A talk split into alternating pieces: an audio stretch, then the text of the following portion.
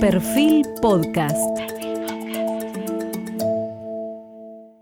Periodismo puro. Jorge Fontevecchia, en entrevista con el expresidente de la Unión Cívica Radical, Ernesto Sanz. Hoy estamos con Ernesto Sanz, el padre de Cambiemos. El padre, yo diría, más importante, junto con Mauricio Macri y con Lilita Carrió, pero por lo que representa el radicalismo artífice fundamental de aquello. Y en estos momentos que el expresidente Macri ha salido a hacer declaraciones y hacer un balance, eh, parte de este cuestionario es tratar de hacer un balance del 2015-2019, luego un análisis del presente y luego un análisis del futuro, donde ya ha sido optimista respecto del futuro del campo político que representa Ernesto, diciendo que el 41% de 2019 ya es más de 50. Pero me gustaría ir por partes, siendo disciplinados académicamente, y primero aprovechar para hacer un balance eh, del pasado. Eh, hoy en retrospectiva, Ernesto, cuando usted mira los cuatro años de, Cambiemos, ¿qué balance personal usted hace? Bueno, el, balance mezcla mm, dulces y amargos, ¿eh? blancos y negros.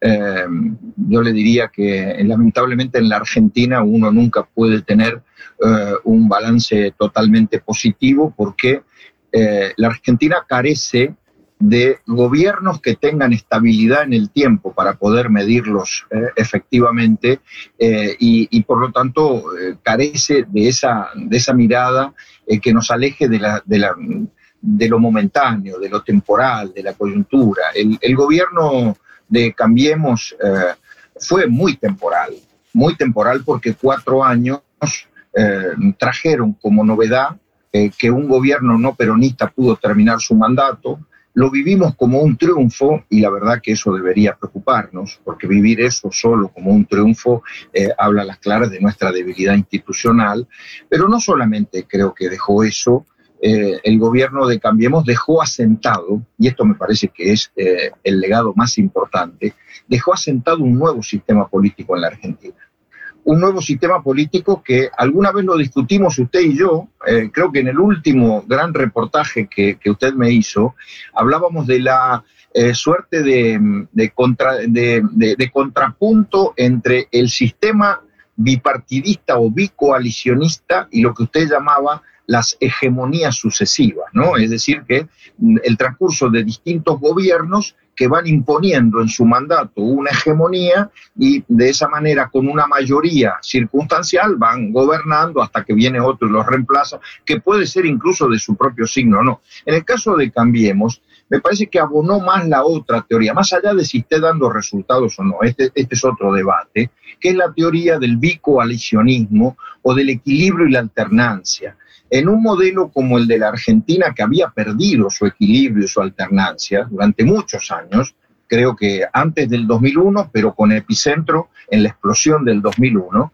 haber recuperado un sistema político que tenga esa característica, equilibrio, que no lo da solamente el resultado de la última elección, ¿no? 48 a 41.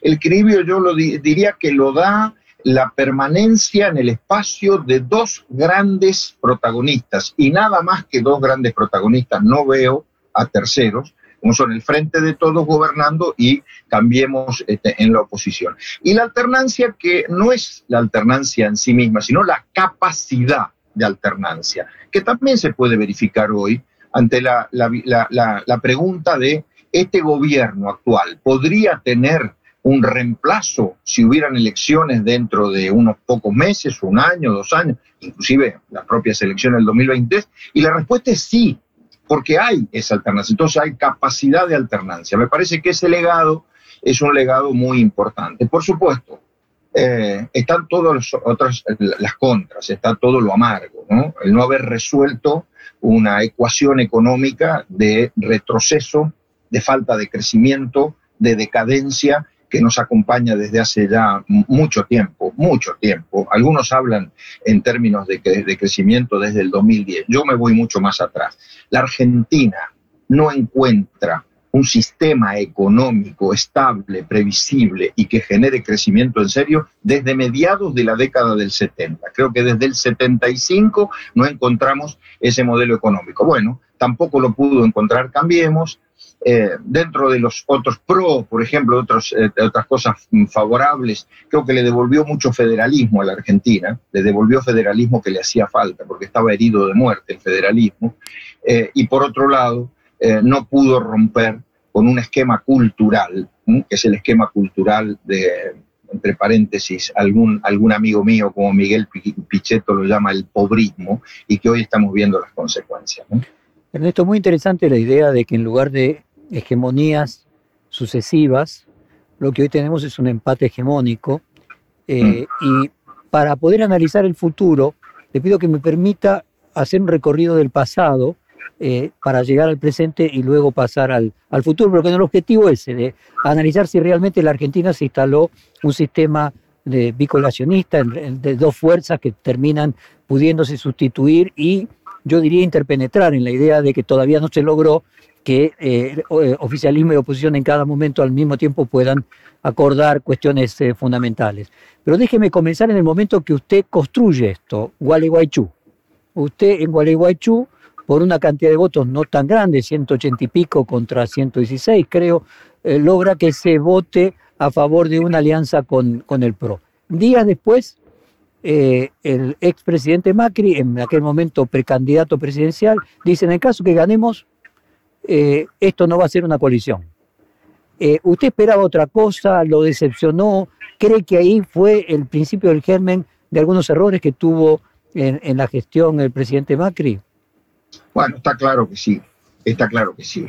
El concepto de coalición es un concepto que no nace eh, espontáneamente. El concepto de coalición es algo que tiene que estar internalizado eh, adentro de cada uno de los protagonistas. Eh, está claro que nosotros llegamos a Cambiemos con Gualeguaychú, la coalición desde otro lado, la coalición cívica de Carrió y el PRO, llegamos de distintos lugares con distinta internalización de qué es lo que necesitaba la Argentina. en este caso creo que de, las tres, eh, de los tres elementos que compusieron Cambiemos, los que estábamos más convencidos de la necesidad de una coalición éramos los radicales, porque los radicales ya habíamos tenido experiencias de coalición. Los radicales nos dimos cuenta en la década del 90, del 90 cuando ya no pudimos ir más a ninguna elección solos. La última elección, la última elección en la que el radicalismo fue solo, solo, solo, creo que fue la legislativa del 93.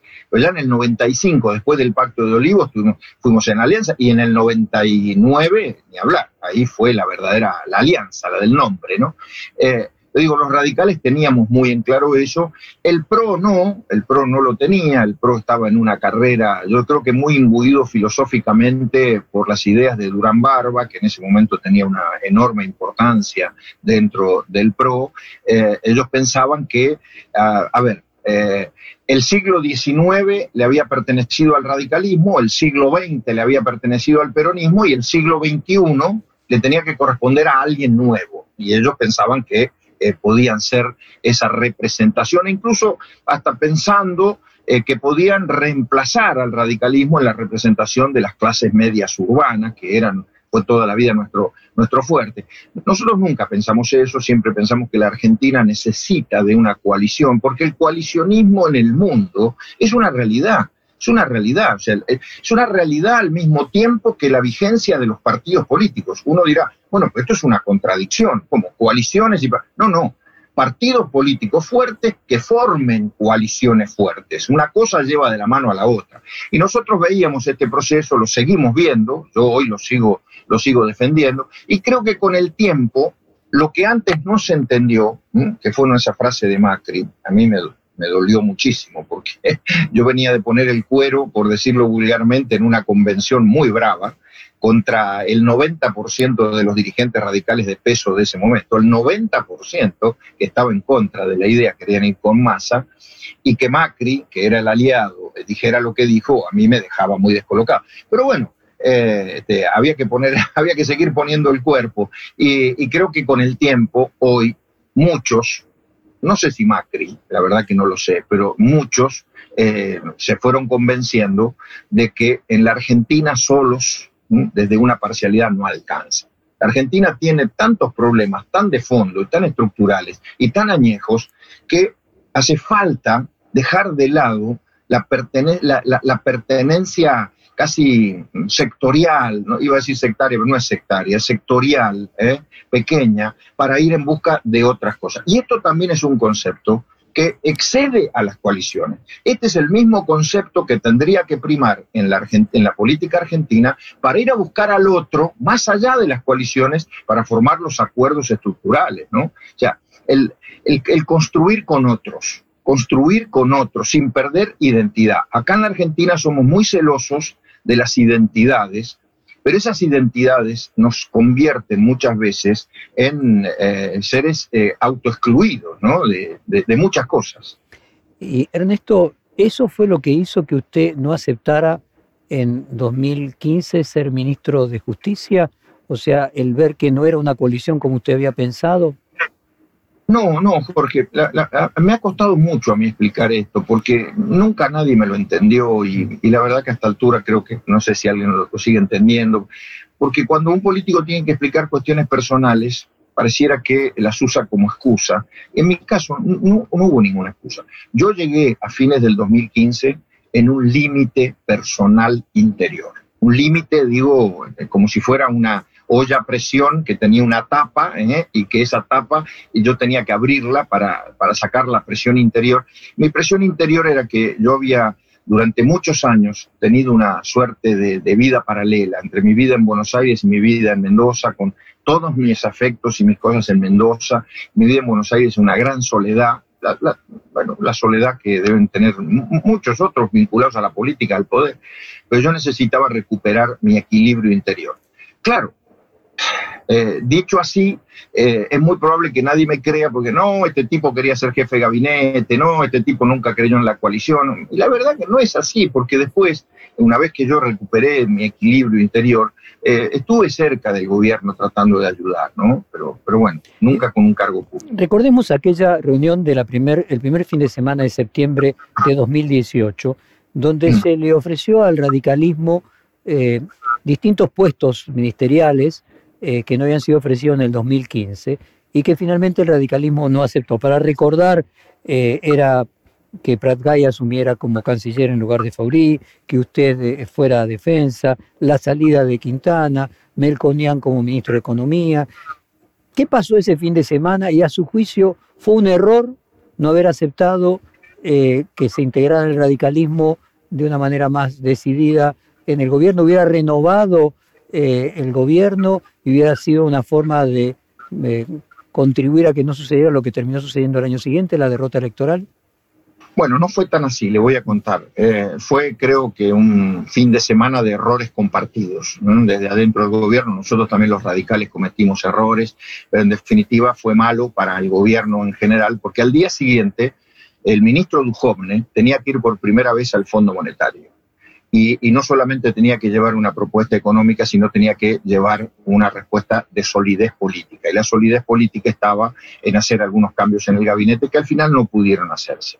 Eh, el, tema mío no era el Ministerio, si bien apareció como que era el Ministerio de Defensa, eh, la discusión final, final aquel domingo, fue la incorporación de tres radicales, eh, este, en algunos casos filo radical, como Alfonso, al, gobierno. Era Prat Gaya a la Cancillería, Martín Lustó al Ministerio de Educación y yo al Ministerio del Interior. Esa era la propuesta. Y, el tema era, o entrábamos los tres o no entraba nadie, porque la, posición del gobierno en ese momento era que necesitaba eh, un cambio profundo, necesitaba una noticia impactante y, no bastaba con uno de los tres, eh, o siquiera dos, sino los tres. Bueno, no hubo acuerdo entre nosotros tres. Me recuerdo en ese momento Alfonso estaba más o menos dispuesto, yo estaba totalmente dispuesto, ya yo era el, que había dicho que sí de entrada, fíjese, esa era una oportunidad para haber podido volver a la función pública, y Martín Lustón no quiso, este, tenía serias diferencias con el gobierno en ese, en ese momento. Conclusión, cuando volvimos a la noche a Olivos, después de haber tenido una reunión entre los radicales y dijimos que no podíamos ir los tres, eh, desde, el gobierno dijeron, bueno, eh, una suerte de los tres o nada, ¿no? Eh, pero esa fue la, verdadera historia de aquel fin de semana. ¿Y usted cree que hubiera cambiado, contrafácticamente, creo que hubiera cambiado, hubiera hecho una verdadera coalición a partir de allí? Probablemente, probablemente. yo no estoy tan digamos, de acuerdo en esa cuestión lineal de que la coalición se mide en términos de cuántos ministros se tienen o cuántos lugares eh, en el gobierno se tienen.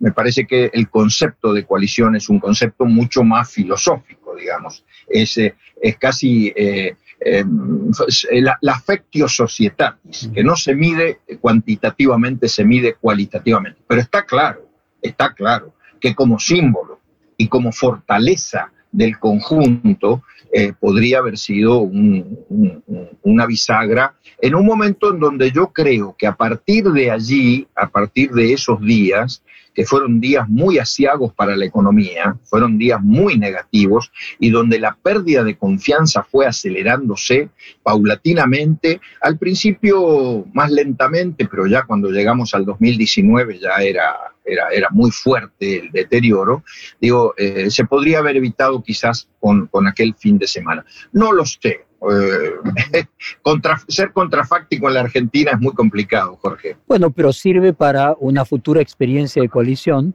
eh, eh, entender, hacer, la, historia sirve para no repetir errores. Ese es el objetivo que este, tiene. Este, esto, esto, esto, que usted está diciendo es clave para el presente de Juntos por el Ni siquiera para el futuro. Mire lo que estoy diciéndole.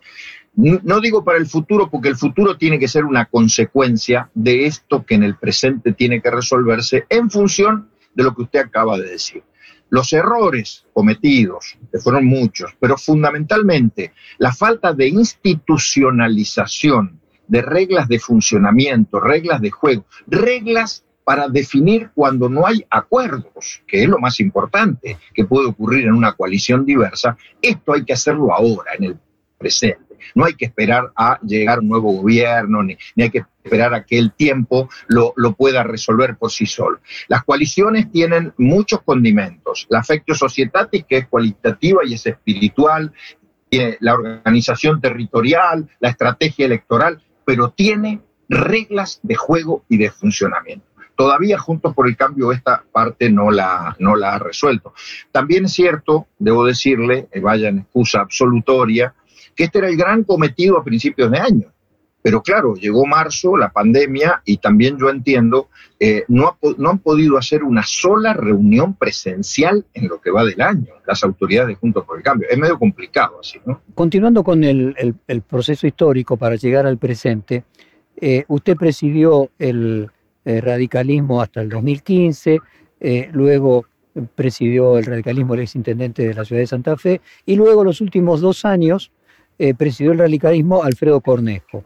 Alfredo Cornejo ya a fines del 2018 y comienzo de 2019 insistía en que Macri no tenía que ser el candidato eh, a presidente en las elecciones de 2019. Hay eh, una visita que le hace, entre otros miembros de la coalición, y Cornejo ahí especialmente le sugiere a Macri en Villa Langostura que él no sea candidato eh, a presidente. ¿Cree que ahí fue otra oportunidad que había tenido, que hubiera tenido Juntos por el Cambio, en ese momento Cambiemos, para torcer la historia?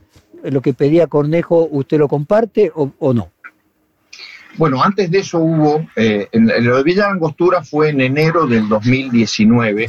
Ahí fueron dos gobernadores radicales, eh, Morales y Cornejo, a hablar con Macri, pero le dijeron algo más importante en aquel momento que no era tan solo la candidatura. lo de la candidatura a presidente vino después, antes de las pasos. Pero en aquel momento, en enero, le dijeron algo mucho más importante que tenía que ver con la estrategia electoral. Y ahí sí creo que eso podría haber cambiado, que era el desdoblamiento de la provincia de Buenos Aires. El desdoblamiento de la provincia de Buenos Aires. Morales y Cornejo dijeron en aquel momento que eh, la mejor estrategia era que la provincia de Buenos Aires no jugara en la elección general, sino antes, pensando en que María Eugenia Vidal, con una fuerte impronta, una fuerte imagen, que aún a pesar de, las malas noticias del gobierno nacional, tenía ella esa, esa, fuerte impronta en la provincia de Buenos Aires, podía generar un arrastre desde abajo hacia arriba. Eh, la respuesta y la estrategia final fue al revés, eh, de que eh, el empuje venía, debía venir de arriba hacia abajo, es decir, arriba ir juntos la nación, la provincia de Buenos Aires y la ciudad de Buenos Aires. Bueno, con el diario del lunes está claro que esta, estrategia fracasó, pero también es, es muy difícil ser contrafacto. Es exactamente lo mismo que respecto a la candidatura. Uno podría decir, eh, María Eugenia Vidal, que era el plan B, B, corta y B larga al mismo tiempo, eh, podría haber tenido mayor suerte que Macri, porque podía haber generado eh, una eh, digamos, una propuesta no tan refractaria con todos los desencantados del gobierno de Macri. Es decir, era alguien diferente que venía de un gobierno provincial, un gobierno provincial bien visto, este, pero, pero ¿quién, quién tiene, hoy, insisto, quién puede asegurar eso? Finalmente... A ver, uno podría, eh, hilando 2015, 2018, 2019, tratar de encontrar un invariable que sirva para encontrar, eh, podríamos decir, la causa irreductible mm, del error para corregir en el futuro. En cada uno de los casos pareciera ser que el radicalismo eh, es un partido en donde el poder está dividido eh, y donde distintas, distintos dirigentes van amalgamando una idea que va creciendo abajo para arriba mientras que en el PRO, en, esos años iniciales, parecía ser una empresa en la que había un dueño, eh, que era Macri, y que tomaba las, decisiones, y que, más allá de que pueda haber reyes buenos y reyes malos, la monarquía es un problema. No, el, tema no es tanto eh, la figura personal de, eh, si no, ¿sabe qué, Jorge? Mm. El tema es la falta de reglas de funcionamiento como coalición. A ver, si lo que fue a plantear Cornejo y Morales en enero respecto a la provincia de Buenos Aires, si hubiera resuelto en un esquema, en un ámbito plural, con reglas de juego, yo no sé qué hubiera pasado ahí, porque hasta creo que la propia Vidal hubiera votado en un esquema democrático de reglas de funcionamiento, hasta Vidal hubiera votado quizá ir desdobladas, me imagino. Eh, lo mismo hubiera ocurrido con la candidatura a presidente. Si el tema hubiera sido debatido en un esquema de coalición con reglas de juego, de funcionamiento y hasta democracia interna, yo no sé qué hubiera pasado también. Ahora, cuando uno funcionaba con una coalición parlamentaria, no de gobierno, y, mucho menos una coalición política. Mire los conceptos. ¿eh? Nosotros arrancamos, nacimos como coalición electoral, todavía lo somos y con dos resultados diferentes. Una vez ganamos, otra vez perdimos. Luego nos transformamos en, los cuatro años anteriores en una coalición parlamentaria, no de gobierno. Eh, eso también es una gran definición. Ahora, aún hoy no somos una coalición política que vendría a ser el, eh, el título de grado, ¿no? Venía del posgrado ser una coalición política que ya tenga estabilidad en el tiempo, reglas de funcionamiento, etcétera, etcétera, etcétera. Bueno, a eso me refería casualmente, más allá de la persona, eh, la cuestión de que sea uno solo quien toma una decisión, eh, no parece ser ni una coalición ni un partido político, ya no en, el posgrado de la coalición, sino en el tema político, y probablemente este sea la asignatura pendiente para el mismo PRO en su proceso, que sea quien sea, uno solo que decide eh, parece un reduccionismo respecto de la cantidad de coeficiente de inteligencia que pueda juntar esa agrupación, ¿no? Mire, Jorge, eh, y, disculpe que lo traiga otra vez al, presente sin haber quizá terminado el análisis de, la historia. Pero este es, el, este es el tema central del PRO hoy. A mí me hace mucha gracia mm, ver y analizar y leer eh, todas las noticias de que los, los, los problemas de la sucesión del PRO se asimilan a un tema de sucesión de, Juntos por el Cambio. No, el PRO está viviendo hoy, ¿eh? y uno lo ve desde afuera porque no pertenece a ese mundo, el PRO está viviendo hoy precisamente el tema de la sucesión del liderazgo, pero también de la falta de reglas de funcionamiento en función de un liderazgo muy fuerte, que casi casi fue un partido hecho a imagen y semejanza de Macri. El PRO nace como un partido de imagen y semejanza de Macri, nace cuando Macri decide eh, incorporarse a la vida mm, política y en un lugar geográfico muy determinado de la Argentina, que fue la ciudad autónoma de Buenos Aires. Entonces, mire si no tienen todo un camino para recorrer para transformarse en una organización política. Ahora, lo que no se puede hacer es transportar los temas del PRO que tienen que ver con esa definición que tendrán que darse internamente con eh, la coalición de Juntos por el Cambio, ¿no? Entonces, eh, digo esto porque por ahí a mí me, me, molesta, en el buen sentido, me, molesta, nosotros también los radicales tendremos que hacer algo para, para revertir esto, molesta que todos los temas, esto de Macri, la reta, la reta, Macri, Vidal, Monzó, Frigerio, todas estas cuestiones que están, pareciera que son los temas de la coalición, no, son temas del PRO, que tienen que ver con la vida interna del PRO y con una circunstancia, como usted bien ha dicho, que después de muchos años eh, está en, discusión el liderazgo único, ¿no? Pero bueno. Y déjeme eh, ir en ese sentido, Ernesto. Eh, el candidato, un candidato a presidir el radicalismo bonaerense, el intendente Pose, acusó al radicalismo de la provincia de Buenos Aires de ser sumiso y servil. Entre el 2015 y el 2019, perdón, entre 2015 y el 2017 presidió el radicalismo una persona que no tenía el peso político nacional eh, que tenía usted previamente. ¿Cree que fue un error eh, que el radicalismo no pusiese, eh, hiciese valer su peso específico dentro de la coalición gobernante, más allá de que Macri dijera esto no es una coalición? ¿Hay alguna autocrítica para hacer respecto de lo que no hizo el radicalismo? ¿Se acuerda aquella frase de Alfonsín de lo que no quise, no pude, no supe? Mm. Eh, respecto de ese, podríamos decir, decisionismo absoluto de Macri sobre la estrategia de la coalición? Bueno, eh, eh, me, cuesta hablar en nombre de otras personas que han tenido responsabilidades, jefes de bloque, los presidentes de partido, pero me arriesgo a decir que si estuvieran ellos acá conmigo, casi dirían, dirían lo mismo, que efectivamente nosotros tenemos que hacer una autocrítica porque mm, es probable que nos haya dominado, dominado la ética de la responsabilidad. En palabras de Alfonsín, ¿no? a nosotros nos gusta mucho a los radicales repetir conceptos de Raúl Alfonsín, que los dejó para la historia, pero para nosotros fundamentalmente. Alfonsín hablaba de la ética de las convicciones, la ética de la responsabilidad. Bueno, en este caso, la ética de la responsabilidad. Nosotros sentíamos sobre nuestras espaldas en esos cuatro años de Macri la enorme responsabilidad de custodiar la cohesión de la coalición para terminar los cuatro años de mandato. Los radicales más que ninguno, porque los radicales más que ninguno habíamos sufrido las dos interrupciones anteriores. La del gobierno de Alfonsín, que tuvo que entregar seis meses antes, y la del gobierno de la Rúa, que se fue dos años antes.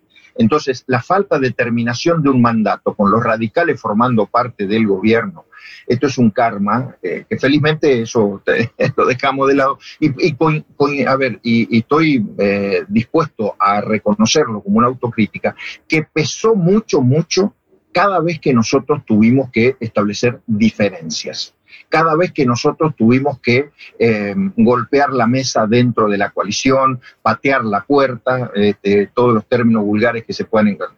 Eh, pesaba mucho esa responsabilidad. Entonces, la tratábamos de hacer puertas adentro, las hacíamos puertas adentro, pero claro, no tenían repercusión pública, hasta que en la presidencia de Cornejo, eh, creo que fue 2017. Diciembre, diciembre de 2017 diciembre de 2017, Cornejo, que, que además tiene una impronta él personal este, muy fuerte, tiene una personalidad fuerte, este, gobernador de Mendoza, que venía haciendo cosas muy buenas en Mendoza y que inclusive Cornejo tiene una, ventaja por sobre eh, varios de nosotros. Eh, eh, Cornejo es licenciado en ciencias políticas, sociólogo y tiene un, él mismo tiene un esquema de encuestas y de comunicación y de lectura de la realidad de la opinión pública, hasta le diría más afianzado que el del PRO. Lo cual es mucho decir, ¿no? Porque el PRO, eh, eh usted acuerda la, la, parafernalia del aparato que siempre tuvo el PRO, Durán Barba, Marco Peña, etcétera, etcétera, para leer la realidad. Bueno, Cornejo venía a Buenos Aires y le decía, ustedes se están equivocando. ustedes están equivocando, están midiendo mal, la gente no está pensando esto, el tema de las tarifas no va por acá, va por allá. Lo decía en nombre de todos los radicales, pero claro, lo decía él como presidente del partido, tenía un estrépito, una trascendencia pública y ahí entonces el radicalismo empezaba a verse un poco con alguna voz. Ahora, eh, fue en diciembre del 2017, la pregunta es, en el 2016 y todo el 2017, ¿pudimos hacer algo más fuerte para corregir el rumbo? Y probablemente sí, Jorge, y es una autocrítica. Ahora también, entienda usted esto que le, le dije recién pesaba sobre nuestras espaldas una tremenda responsabilidad. Y en esta Argentina, en donde la simbología empieza siendo un título de diario, pero luego se transforma en una eh, huella profunda y hasta después termina siendo una autopista, la primera simbología de una fractura en la coalición podía terminar luego en una autopista que fuera el derrumbe de la coalición. Entonces nosotros siempre cuidábamos esa cuestión. ¿no? Lo entiendo perfectamente. a ver si podemos encontrar para cerrar el tema del pasado algo que pudiera ser una especie de consuelo para, para el futuro. Si uno analiza ese partido que creó Macri a imagen y semejanza del mismo, es un partido vecinalista, primero de Cava y luego de AMBA, eh, de la ciudad de Buenos Aires y los partidos del conurbano eh, de mayor poder adquisitivo, que eran casualmente los lugares donde el radicalismo en el pasado ganaba las elecciones. O sea, podríamos decir que el partido vecinal de Macri eh, sustituyó en el, en el AMBA eh, al radicalismo. Se podría decir que el radicalismo tuvo que comerse el sapo de soportar eh, un gobierno personalista, que no es la naturaleza del radicalismo, un aliado extrapartidario, para regenerar el bipartidismo y que en el futuro, ya sin la presencia de quien era el dueño del partido eh, provincialista eh, y, casi diría vecinal, se pueda confluir nuevamente en algo donde el radicalismo vuelva a tener eh, una incidencia distinta y una posibilidad de ser gobierno de manera sustentable. ¿Dónde tengo que firmar, Jorge, eso? Eh, usted, me acaba, usted me acaba de presentar la escritura. ¿Dónde firmo? ¿A la derecha, a la izquierda, en el medio, con virome, con este, lapicera fuente? sí, bueno, espero, que sea así. Si le parece, pasamos entonces al, al presente. Estos problemas de la diferencia entre una coalición electoral, una coalición de gobierno, y el magna cum laude como sería eh, una coalición política verdadera, perenne, más allá de un, de un gobierno, sino de para siempre. Lo está viviendo hoy la coalición oficialista que fue exitosa electoralmente, pero tiene dificultades de convertirse en una coalición eh, de gobierno eh, ya habiendo triunfado en las elecciones. Eh, no de la misma manera que la coalición nuestra en los cuatro años de Macri, no, no, no de la misma. Tiene otros problemas que nosotros no tuvimos. Nosotros pudimos haber tenido el problema de un liderazgo único que sin reglas de juego hacía las veces de jefe como si fuera un, un solo partido, ¿no?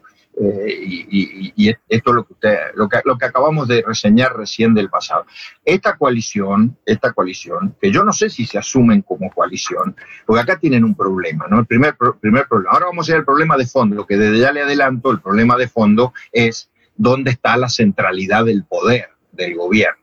Eh, que no está en la Casa Rosada, ¿no? que está en la vicepresidencia. Pero digo, hay otro problema más, que es si se asumen o no como coalición. Porque si se asumieran como coalición, también ahí deberían estar en, tratar de encontrar reglas de juego para compartir las decisiones, los debates, las definiciones, inclusive los disensos, administrar los disensos. Pero como se siguen asumiendo, no como coalición, sino como el movimiento nacional justicialista, eso fue lo que pasó el 17 de octubre era el festejo del Día de la Lealtad con tres, cuatro, cinco caras, veinte caras, de ausencia, presencia, eh, agravio, de, felicitaciones.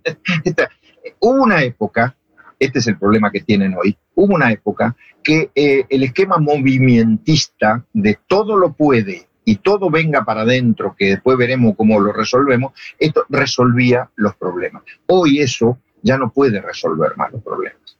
Como no lo pudo resolver antes, la verdad, yo soy muy crítico de, la eficiencia del peronismo en todo el esquema de poder de los Soy muy crítico. El peronismo, eh, por sobre todas las cosas, ha sido muy ineficaz, muy ineficiente en la gestión de gobierno. Pero no importa. Resolvía las diferencias políticas con el esquema movimentista. Ahora eso ya no funciona y tendría que empezar a resolverlo desde la óptica de una coalición. Pero yo supongo que para muchos de ellos el esquema de coalición ya debe ser este, una cosa muy europea, eh, una cosa ajena al sentimiento nacional y popular del peronismo. Imagino los debates que deben tener hacia adentro. ¿no? El, esquema, el esquema coalicional debe significar para ellos que es una exquisitez propia de los modelos europeos y de estos tipos, los radicales y los del PRO y demás. Nosotros somos el movimiento nacional justicialista, entonces vamos, vamos, vamos, y es lo que pasó el 17 de octubre. Ahora, eh, eso no resuelve el tema. Y después está Jorge, lo que le acabo de decir que para mí es lo central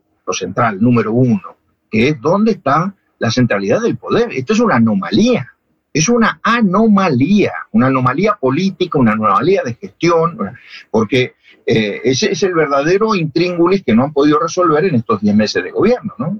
Puede haber, Ernesto, eh, elementos comparables con las problemáticas de conformar coaliciones. El radicalismo, el PRO, venían con sus problemas distintos del peronismo, pero finalmente lo que está demostrando es que construir una coalición de gobierno tiene complejidades y requiere todo un curso sonorum. Le pongo otro ejemplo. Eh, así como decíamos que el PRO es un partido del AMBA, podríamos decir también que el kirchnerismo, parte de la coalición eh, de gobierno, es un partido del conurbano. O sea que tenemos dos partidos vecinalistas dentro de dos coaliciones en las que el peronismo tradicional representa al resto del país y el radicalismo en la coalición de oposición representa al resto del país. Bueno, pero, pero, pero fíjese que eh, acá las diferencias no son de representación territorial o geográfica, como tampoco eh, eh, eran el nudo de la coalición anterior. A ver, nosotros en la coalición cambiemos y yendo otra vez para los cuatro años anteriores de gobierno, podemos tener muchas diferencias, de hecho las había, sobre metodologías. Ahora, compartíamos un rumbo, Jorge, compartíamos un rumbo global. A ver, nadie estaba en desacuerdo con eh, el ordenamiento fiscal, con eh, un federalismo de concertación, con una justicia independiente, con un realineamiento con el mundo, realineamiento con el mundo. Cuando digo esto es porque cuando se asumió estábamos alejados totalmente del mundo y en una corriente de, amiguismo que era a contramano de la, de, la realidad. Bien, bueno, todo ese, eh, yo diría, ese marco global, ese rumbo global era compartido. Ahora, el problema de hoy es, ¿cuál es el rumbo global compartido? ¿Es el capitalismo o es el, el, pobrismo de Grabois? ¿Eh? Eh, porque acá está el problema central. No es que haya diferencias metodológicas y que al final del camino el tema es que quien decide es la vicepresidenta y no el presidente. Ya de por sí es una gran anomalía. No, no. El problema acá hoy yo lo veo mucho más profundo. Lo veo en cuanto a que eh, no podría hablar yo de una coalición cuando hay diferencias conceptuales.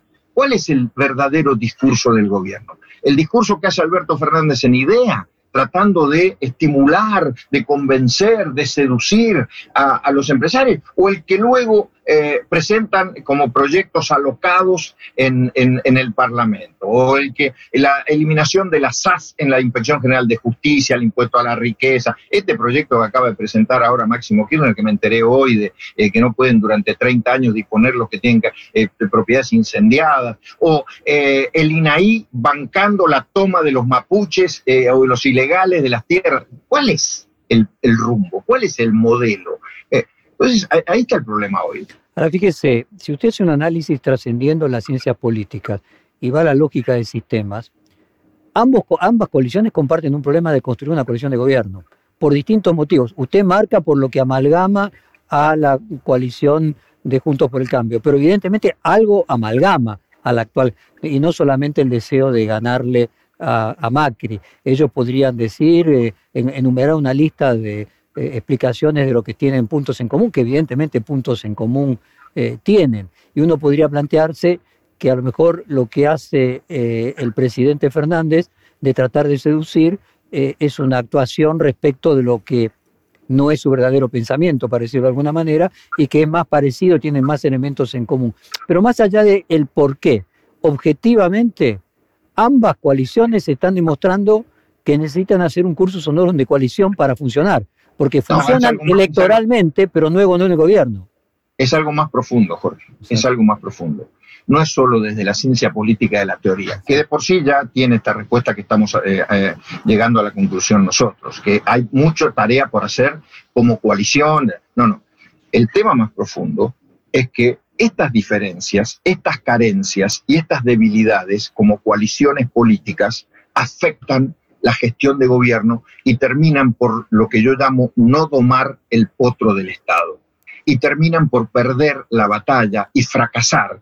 Por eso es que yo creo que hoy el, problema central que tenemos los argentinos es que estamos anclados en el pasado, en una batalla de fracasos versus fracasos, fracasos versus fracasos, porque no se logra con el paso del tiempo, y esto estoy hablando ya de mucho tiempo, domar el potro del Estado el Estado termina, un Estado ineficiente, un Estado incapaz de generar, este, eh, de generar eh, resultados y soluciones, incapaz de generar estímulo a la actividad privada, incapaz de cumplir un rol, termina imponiéndose frente a las coaliciones políticas. O sea, termina la política devorándose a sí misma. Y este para mí, hoy, si yo tuviera que concluir hoy un pensamiento de todo esto que es fracaso versus fracaso, es que la política tiene todavía una oportunidad. La política, digo, la política en general, hablo oficialismo y oposición, porque la política si no se da cuenta de que está tirándose un tiro en los pies todos los días con esto,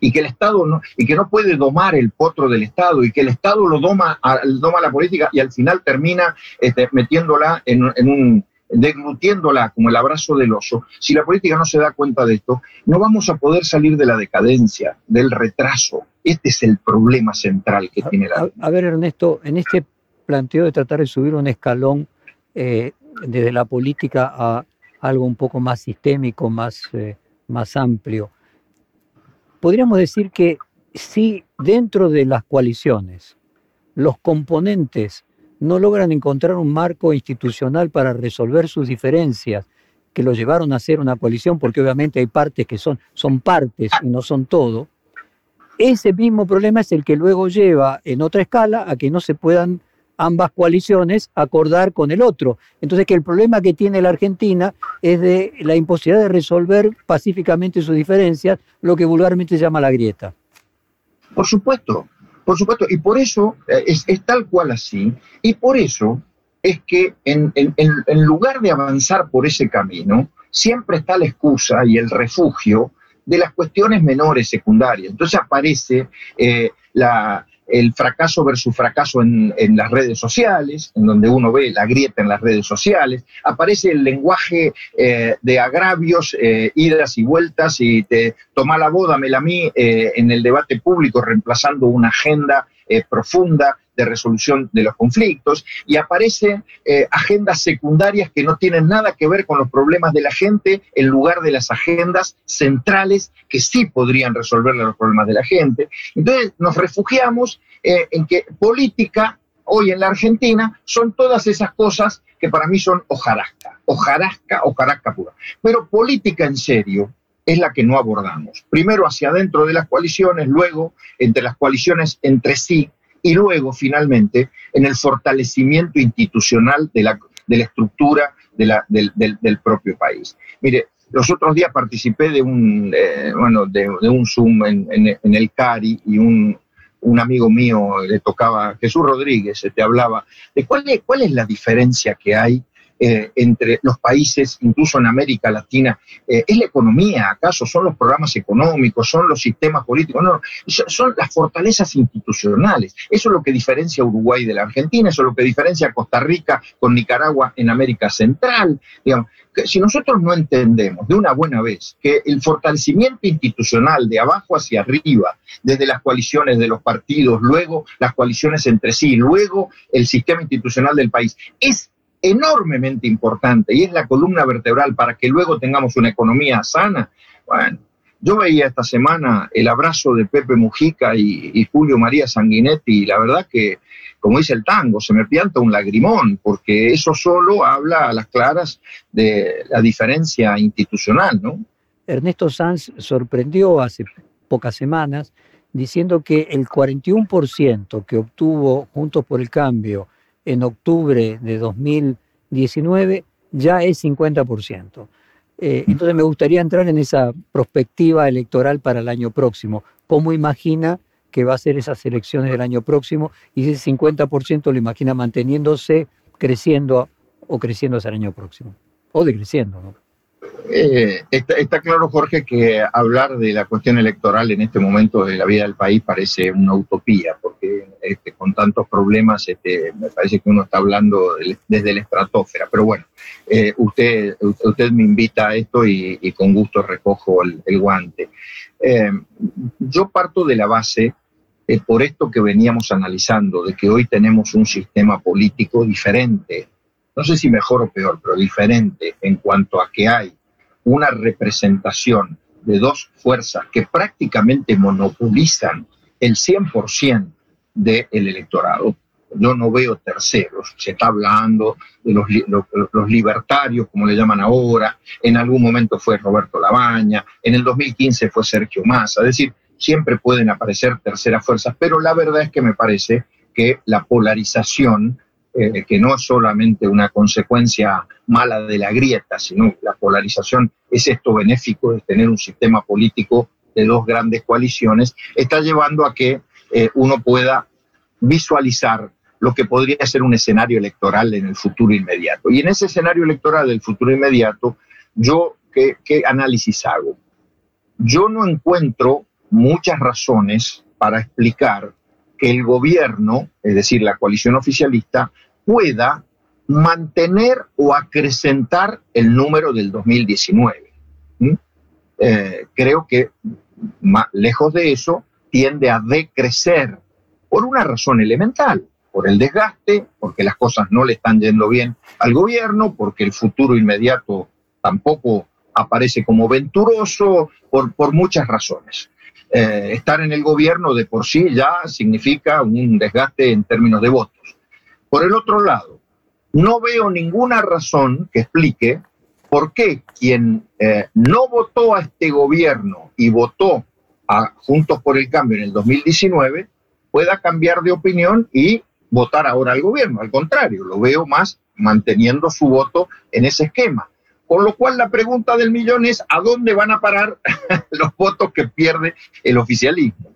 Y, esto, es lo que está analizando el mundo político y esto es lo que analizan, por ejemplo, las posibles terceras fuerzas. Bueno, vamos a ir a sacar ahí y a comerle un poco a cada una de las coaliciones oficialistas y la opositor. Yo creo que si Juntos por el Cambio, inteligentemente, tiene eh, un funcionamiento orgánico, cohesionado, con unidad, con estrategia, con buenos candidatos en el interior, ojo que acá empieza a jugar en una elección de medio término un concepto que no es tanto el concepto de el mensaje global nacional, sino también hay mensajes provinciales. Se juegan mucho elecciones provinciales y candidatos provinciales. ¿eh? Hay, hay, mucho de provincialismo, de provincialidad en esta elección. Te digo, si Juntos por el Cambio mantiene todo eso, puede llegar a acrecentar y me parece que el 41 podría estar más cerca del 50 que, en el 2019. ¿no? El oficialismo perdiendo la elección de octubre del año próximo. Eh, ¿Usted cree que así como marca que la coalición eh, de Juntos por el Cambio aprobó la más difícil de las materias pendientes, que era mantenerse unida después de la derrota, que la coalición gobernante está en condiciones de superar ese desafío? Lindo tema, lindo tema yo lo, contestaría de esta manera. Hay muchas más razones para que una coalición como la nuestra conserve la unidad y la cohesión después de una derrota que las razones que pudieran haber dentro del peronismo para conservar la unidad después de una derrota. A mí me parece que el peronismo eh, que es un partido fundamentalmente ligado al éxito y al poder, eh, y no tanto a la lealtad del 17 de octubre, que, más un símbolo en la práctica, el peronismo eh, es bastante cruel entre sí, con sí mismo, consigo mismo, en épocas de derrota. Ya lo ha vivido en la historia, la historia. O sea, hay que ver lo que pasó incluso en el propio 2015, hay que ver lo que pasó después del 2013, ¿eh? que fue una elección de medio término donde Cristina en el gobierno empezó a perder fuerza. Eh, otras, en otras ocasiones también a Menem le pasó esto a fines de los 90. Eh, cuando el peronismo está en el poder y pierde, y pierde, o hay olor a derrota, reacciona de una manera muy cruel consigo mismo. Esto habrá que verlo. Nosotros, precisamente por ser una coalición que tenía otros intereses y otra amalgama, fuimos capaces de adaptarnos a la derrota.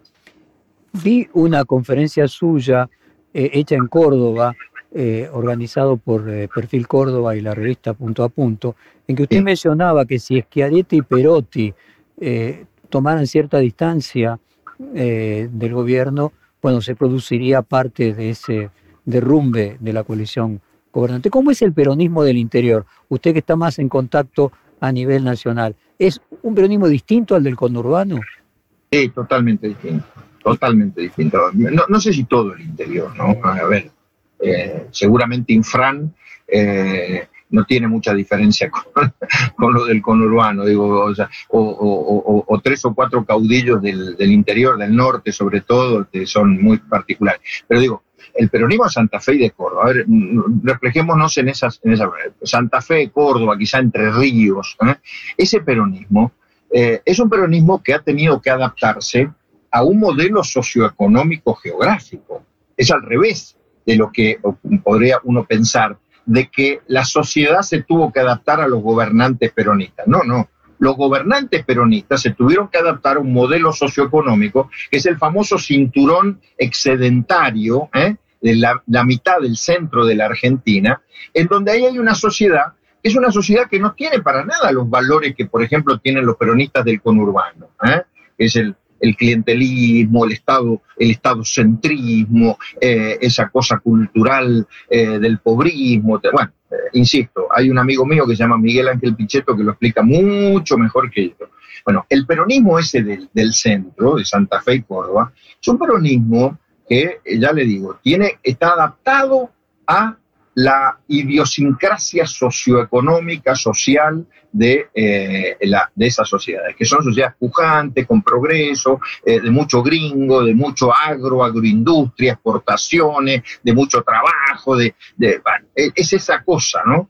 Entonces digo, la pregunta que yo me hacía, que me hice en Córdoba los otros días ahí en ese Zoom de, de perfil, ¿cuánto tiempo aguantan esos gobernantes con un modelo económico nacional que no tiene nada que ver con lo que ellos tienen que defender como gobernadores y con lo que ellos tienen que darle respuestas a sus eh, ciudadanos, a sus emprendedores, a sus empresas eh, en, esas provincias. ¿Cuánto tiempo aguanta un Schiaretti, un Perotti, un Bordet, digamos? Eh, hoy había un escenario ahí en Entre Ríos, la toma del campo este de la familia Echeverre por parte de Grabois.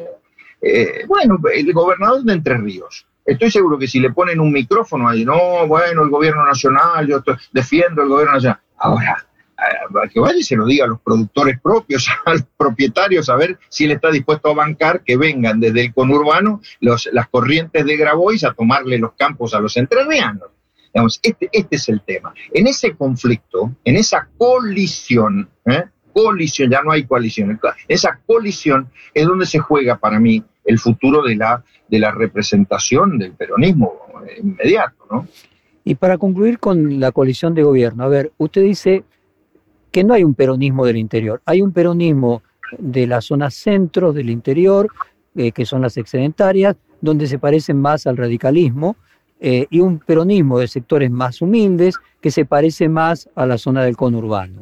Y paralelamente usted decía que veía que no había motivos para que mantuviese la misma cantidad de votos la coalición gobernante en el 2021 que en el 2019, porque en el 2019 se había mostrado un Alberto Fernández más centrista que excedía al kirchnerismo y que progresivamente en el último tiempo eso se había eh, desdibujado. ¿Usted ve un Alberto Fernández cristinizándose, no sé si la palabra, el neologismo justificaría, eh, y entonces en realidad la coalición pierde una de las, del, del trípode, digamos, y se hace kirchnerismo por un lado, con peronismo de lugares excedentarios por el otro, o con urbano y pobreza contra eh, eh, lugares donde eh, hay un nivel de riqueza superior y que gobierna el peronismo. Bueno, que, lo que usted está planteando, Jorge, es la fragmentación social de la Argentina, que no es una fragmentación, a ver, la, geografía de la Argentina eh, eh, también supone una fragmentación socioeconómica, una fragmentación demográfica, una fragmentación eh, de pensamiento, ideológica, si usted quiere. Y, y, este es un problemón, es un problemón porque en definitiva todavía no hemos encontrado la fórmula, nadie, nadie la ha encontrado, tampoco este gobierno, para hacer coexistir a todas esas Argentinas fragmentadas detrás de un proyecto único, de un proyecto de nación, está en juego, está en riesgo el proyecto de nación. ¿eh? Nosotros somos una nación federal, es decir, somos una coexistencia y una convivencia que debería ser virtuosa entre el concepto de nación, que es igual para todos y que nos une, es el gran continente, con el concepto de nación federal, que donde hay autonomía eh, y donde hay eh, diversidad a partir del federalismo, que en este caso ya ni siquiera es del federalismo de las provincias tradicionales, sino que es regional. El AMBA es una región, el conurbano ya es una región, el centro es excedentario, ya es toda una región. Pero claro, con profundas, con profundas desigualdades. Ahora, yendo al tema político en sí del mensaje del gobierno, el problema del gobierno es que llegó al gobierno con un discurso moderado, intentó desde un comienzo tratar de equilibrar ese discurso moderado, lo logró gracias a la pandemia en el mes de marzo, porque antes de diciembre a marzo venía eh, por mal camino en el sentido de que no, no, no, no, iba por el camino de la moderación, ya Cristina estaba empezando a marcar el rumbo, en lo, lo, logra en marzo, abril, con la pandemia, que logra ahí sí un discurso unificado, ahí fuimos nación. Jorge, en esos días, en esas horas, en esas semanas, fuimos nación, porque el tema de la pandemia, la cuarentena estrictísima, aquella restricción, no sale nadie de casa, bueno, eso fue una medida eh, que, nos identificó como nación, más allá de bien, mal, qué pasó después. Ahora, después, la moderación fue trocando en otra cosa, fue trocando en otra cosa. Y yo lo que veo ahora lo vi con el discurso de idea, lo vi con un par de salidas del presidente, esas reuniones con empresarios, lo vi con reuniones con periodistas o dueños de medios, seguramente a usted también le habrá tocado, que hay una necesidad, casi un, un reclamo, eh, yo le diría, es una, eh, a ver, un reclamo desesperado por parte del gobierno de que le crean moderación. Pero el problema son la diferencia entre los dichos y los hechos. Ahora, ¿Eh? perdóneme, Ernesto, y para concluir, si queremos trascender a las personas, trascender, así como queríamos en la coalición ahora opositora, trascender a Macri, considerar a Macri hegelianamente un cuerpo que usa la historia para seguir su rumbo y que finalmente amalgame lo que antes era el radicalismo en una suma de radicalismo más pro, un pan radicalismo más, más lilita. Todos elementos que antes conformaban un solo partido, pero los vuelva a amalgamar. Y tenemos que hacer lo mismo con la coalición oficialista en un análisis, si se quiere, de ciencias políticas.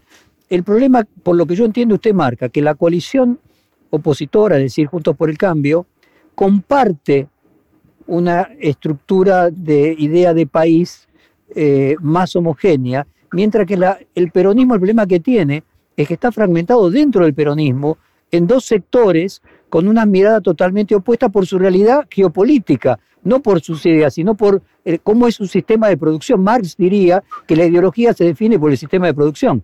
¿Le entiendo bien?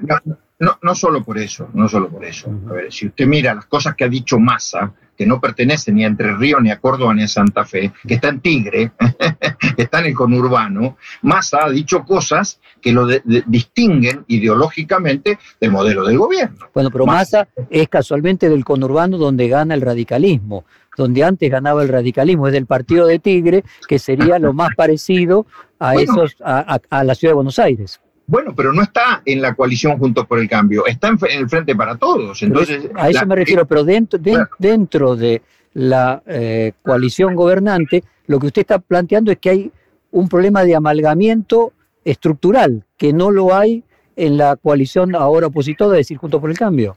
Bueno, nosotros provenimos en Juntos por el Cambio también de distintas zonas geográficas del país, representamos a todo el territorio de la Argentina, todos, todos, hay para todos los gustos, ¿no? Ahora con la incorporación de Pichetto y el peronismo, el peronismo de Pichetto también hay peronismo de, todos los sectores. Pero nuestras, mm, si usted quiere, identidades geográficas o culturales socioeconómicas están en un segundo plano frente a la convergencia de un proyecto común de país. Nosotros tenemos un proyecto común de país, que uno puede decir, bueno, ¿por qué no lo llevaron adelante en los cuatro años? Bueno, acá está el tema.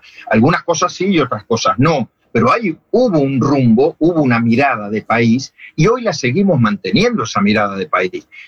Ahora, eh, en el caso de la coalición gobernante, yo no veo no veo homogeneidad en ese rumbo de país. Y no solamente por diferencias geográficas que fundamentalmente eh, son también culturales o socioculturales de la geografía, sino también por una cuestión ideológica. Eh, a ver, todavía no se han puesto de acuerdo eh, si quieren el capitalismo o no lo quieren el capitalismo y qué tipo de capitalismo. Y este no es un problema retórico, es un problema de hechos. Es un problema cuando se firman los decretos, los proyectos de ley, cuando se firman las resoluciones. el doctor Fait decía, las opiniones son libres, pero los hechos son sagrados. Bueno, hay que ir a los hechos. Estimado Ernesto, muchísimas gracias por esta hora de conversación. Fue un placer y la seguimos seguramente con, más en el futuro. El placer ha sido mío, Jorge, como siempre. Un gran abrazo. Muchas gracias. Hasta pronto. Perfil Podcast.